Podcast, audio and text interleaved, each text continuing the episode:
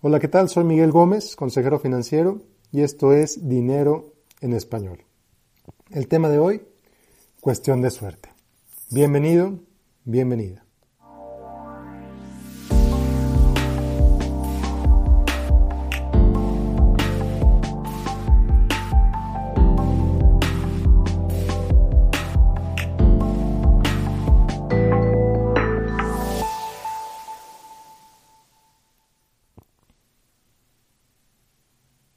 Hola, ¿qué tal? Pues sí, el tema de hoy, cuestión de suerte. Y viene al caso porque estaba trabajando con una persona el otro día. Resulta que, pues, eh, se metió a un cajón que hace mucho tiempo no abría y resulta que se encontró con unas acciones que ni siquiera se acordaba que tenía. Me pidió que le ayudara a ver cuánto valían, qué eran, de qué se trataban, etcétera. Así que, pues, me dediqué a investigar.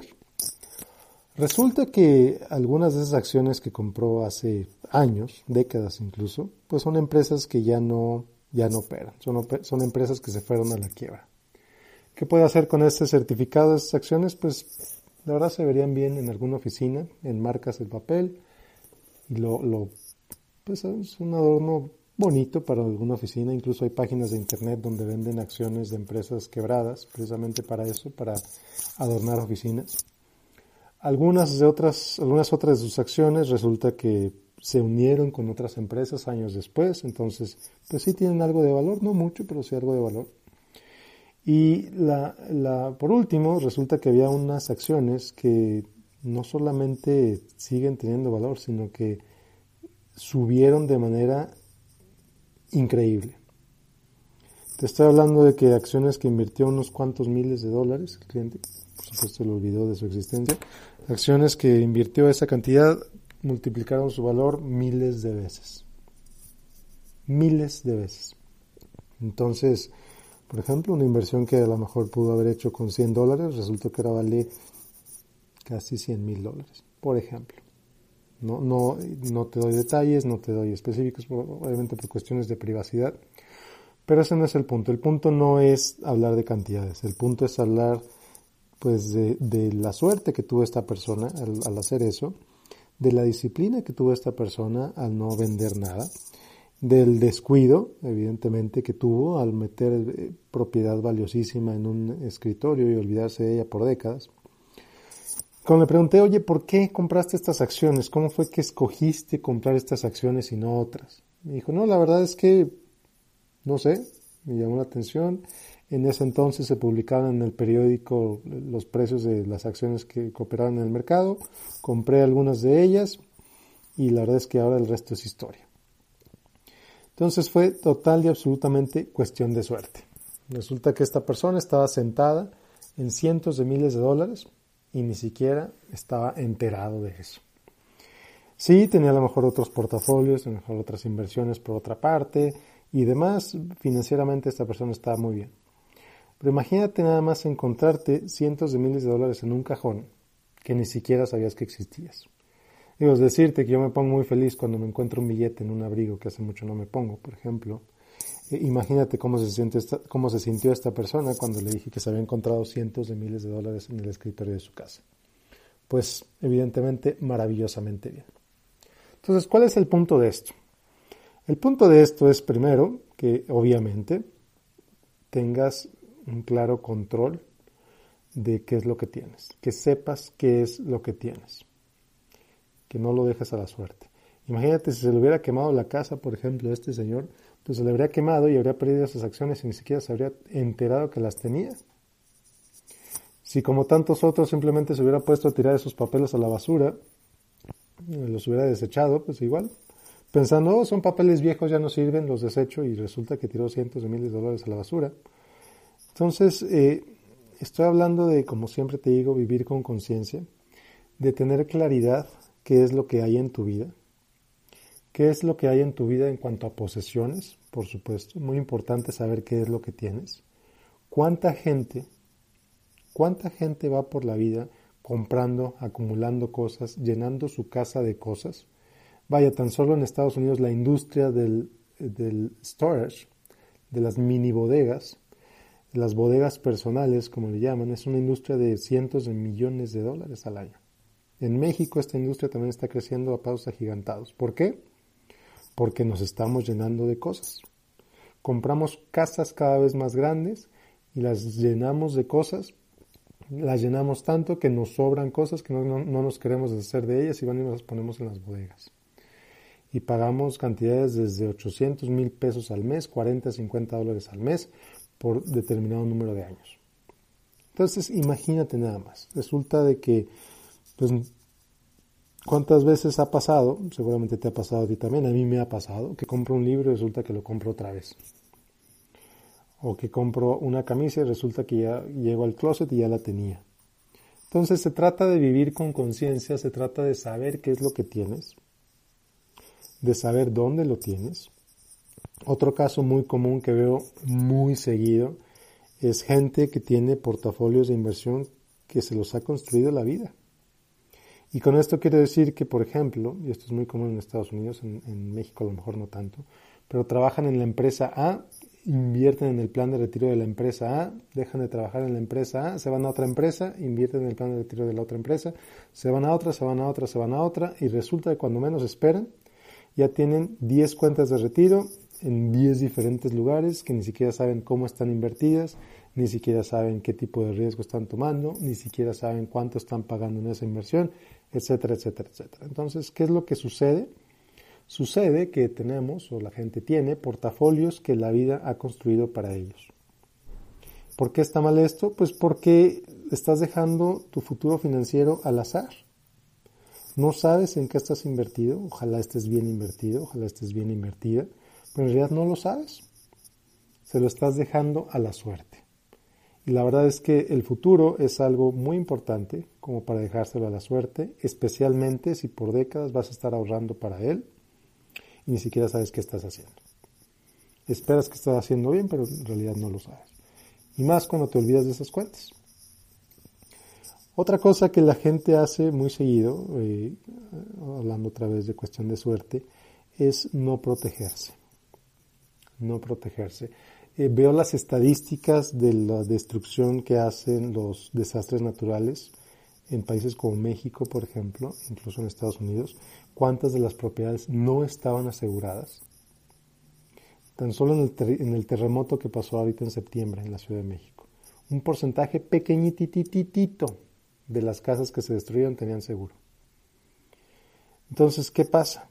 La gente le deja al azar sus propiedades. La gente le deja al azar sus cosas. Entonces, por ejemplo, un seguro de, casa en México, una casa de un millón de pesos, la puedes asegurar por cuatro mil pesos al año. Baratísimo. Se cae la, la, construcción con un temblor y el seguro te paga lo que valía esa propiedad. No lo que debías, como pasa con los seguros de, hipotecarios, por ejemplo, que resulta que si tu casa se destruye con un terremoto, el seguro te paga el crédito y ya no debes nada. Pues sí, pero te quedas sin casa.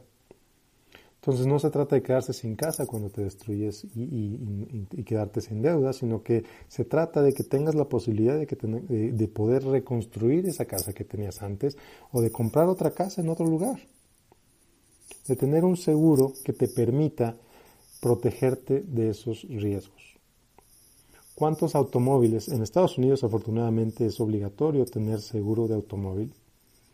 Eh, hasta te requieren tener una cobertura mínima. Mucha gente tiene la cobertura mínima. Yo evidentemente no lo recomiendo. Yo no vendo seguros, pero eh, cuando, por ejemplo, eh, en Texas la, la, cobertura mínima creo que es 20 mil dólares, si mal no recuerdo. Resulta que vas y le chocas un Mercedes-Benz que cuesta 50 mil y el seguro nada más te va a cubrir 20, ¿de dónde vas a sacar los otros 30? Entonces, ten un seguro de auto adecuado para lo que tienes y para lo que quieres proteger. El seguro de mi auto tiene la cobertura más alta que, se puede adquirir. Y realmente la diferencia en precios es mínima. Mínima. No por ahorrarte unos cuantos dólares, no por ahorrarte unos cuantos pesos, andes con un seguro con una cobertura muy pequeña al contrario, paga un poco más y aumenta tu cobertura lo más que puedas. La verdad es que nunca sabes qué puede pasar. La verdad es que andar sin seguro de auto o andar con un seguro de auto mínimo es otra vez dejar la vida al azar, dejar la vida a la suerte. Sí, ojalá no choques y ojalá nunca uses ese seguro. Pero yo prefiero, la verdad, que tengas un seguro que tenga una cobertura suficientemente amplia. En caso de que algo ocurra, pues ese seguro te cubra. Y ese seguro te proteja, que a final de cuentas es la función que tienen los seguros. ¿Qué más? Estamos hablando de tener, tener conciencia de las cosas que tienes en tu casa, tener conciencia de los riesgos que tomas. Evidentemente nadie piensa que se le va a caer su casa. Evidentemente no, pero te proteges de ese riesgo. A lo mejor no piensas que se puede caer tu casa, pero quizá tienes miedo de que tu casa se queme, de que tu casa algo le pase, pues entonces compras un seguro y te proteges y te evitas el daño, el estrés de, que eso suceda. Por ejemplo, los incendios que están ocurriendo en California. Un conocido mío perdió su casa, la totalidad de su casa se quemó con los incendios de California hace unos meses y ahorita veo que hay otros incendios otra vez. Hace unos meses perdió su casa. Esta persona estaba adecuadamente asegurada que va a pasar, el seguro le está pagando la renta en una casa mientras su casa se reconstruye la casa que su casa se va a reconstruir, no va a haber ningún problema, va a llegar y va a regresar sin ningún problema. Y el seguro, mientras tanto, le está, le está pagando por un lugar donde pueda vivir sin ningún costo. ¿Por qué? Porque tiene un buen seguro. Y el seguro le está pagando esa renta sin ningún problema. Y cuando su casa esté construida, simplemente lo único que va a hacer va a ser abrir la puerta y meterse. Y ya no se preocupa de esa casa porque está totalmente pagada por el seguro. Qué maravilla, ¿no? Lo mismo con el automóvil. Entonces, no le dejes la vida al azar cuando hay muchos riesgos que puedes protegerte. No le dejes la vida al azar cuando tú puedes tener control sobre la manera en que inviertes. Eh, y no dejes la vida al azar si sabes la manera en que gastes. Y, y, con esto es con lo que voy a cerrar, con este último tema es con el que voy a cerrar el día de hoy. Y es Sí, hacer un presupuesto es aburrido, es tedioso, es molesto. A mí me choca hacer presupuestos. Yo no hago presupuestos, por ejemplo. Yo hago lo que le llamo el antipresupuesto. Y te invito a que lo hagas tú también. El antipresupuesto no es más que tener claro cuáles son tus gastos fijos, que es aquello que tienes que pagar invariablemente cada mes. Tu teléfono, tu agua, tu gas, tu casa, tu auto, tu seguro de auto, tu seguro de vida, tus ahorros, etcétera, las deudas, las tarjetas de crédito, etcétera, etcétera, etcétera. Tener perfectamente claro qué es eso que tienes que pagar a fuerza y programar que se hagan esos cargos de manera automática al día siguiente que recibes un sueldo o al día siguiente que recibes tus ingresos. Oye Miguel, pero soy empresario, no recibo sueldo. Lo siento mucho, señor. Si eres empresario es tu obligación cobrarte un sueldo. Y lo siento mucho, necesitas tratarte a ti de la misma manera que tratas a tus empleados. Si a tus empleados le pagas sueldo, ¿por qué tú no puedes pagarte un sueldo a ti mismo? Claro que puedes, absolutamente puedes. Y si no sabes cómo, platica con un buen contador, platica con un buen consejero financiero que te oriente a mejorar tu flujo de efectivo de manera que te puedas pagar un sueldo. Pero bueno, regresando al tema.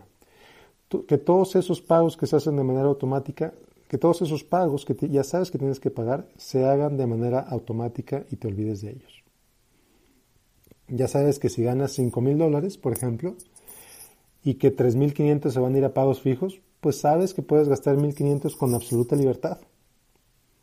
En lugar de estar ahí eh, preocupándote de que ya gastaste de más o de que etcétera, etcétera, o de que te fuiste a una fiesta y gastaste mucho, no, con el antipresupuesto, lo único que tienes que preocuparte es saber cuánto, tiempo, cuánto dinero tienes libre y usarlo de la manera que te plazca. Porque todo lo demás se paga de manera automática. Así es como lo hago yo y me ha funcionado de verdadera maravilla. Te recomiendo que así lo hagas tú. Programa todo de manera automática. Lo que no se puede programar, úsalo de manera libre y de manera consciente. Y eso es lo más importante. Y a final de cuentas es algo de lo que hablo mucho en este podcast y en todo lo que hago a través de mi, a través de mi página en Facebook y en todos lados. Vivir con conciencia. Entonces, resumiendo, no dejes la vida al azar. No dejes la vida a la suerte. No dejes tus inversiones a tu suerte. No dejes tus propiedades a la suerte. No dejes la manera en que gastas a la suerte. Hazlo con conciencia. Protege tus riesgos y disfruta la vida, que a final de cuentas para eso estamos aquí, para disfrutar la vida. Y bueno, pues como siempre te agradezco mucho que me escuches, te agradezco mucho que estés aquí conmigo. Nos vemos el próximo jueves con otro episodio de, Pregúntale, de, con otro episodio de Pregúntale a Miguel. Estaba pensando en el otro podcast. y esto como rara vez lo edito, entonces nos vemos el próximo jueves con otro episodio de Dinero en Español. Soy Miguel Gómez, consejero financiero. Como siempre, te invito a que me sigas en facebook.com diagonal Miguel Gómez Consejero, a que me sigas en mi blog eh, www.miguelgomezconsejero.com. Cualquier pregunta, cualquier comentario, cualquier duda que me quieras hacer llegar, me puedes mandar un mensaje a través de Facebook. Te invito a que te inscribas a recibir este podcast en iTunes, en Stitcher y a partir de esta semana también en iHeartRadio. Nos vemos la próxima semana. Que tengas un excelente día. Muchas gracias.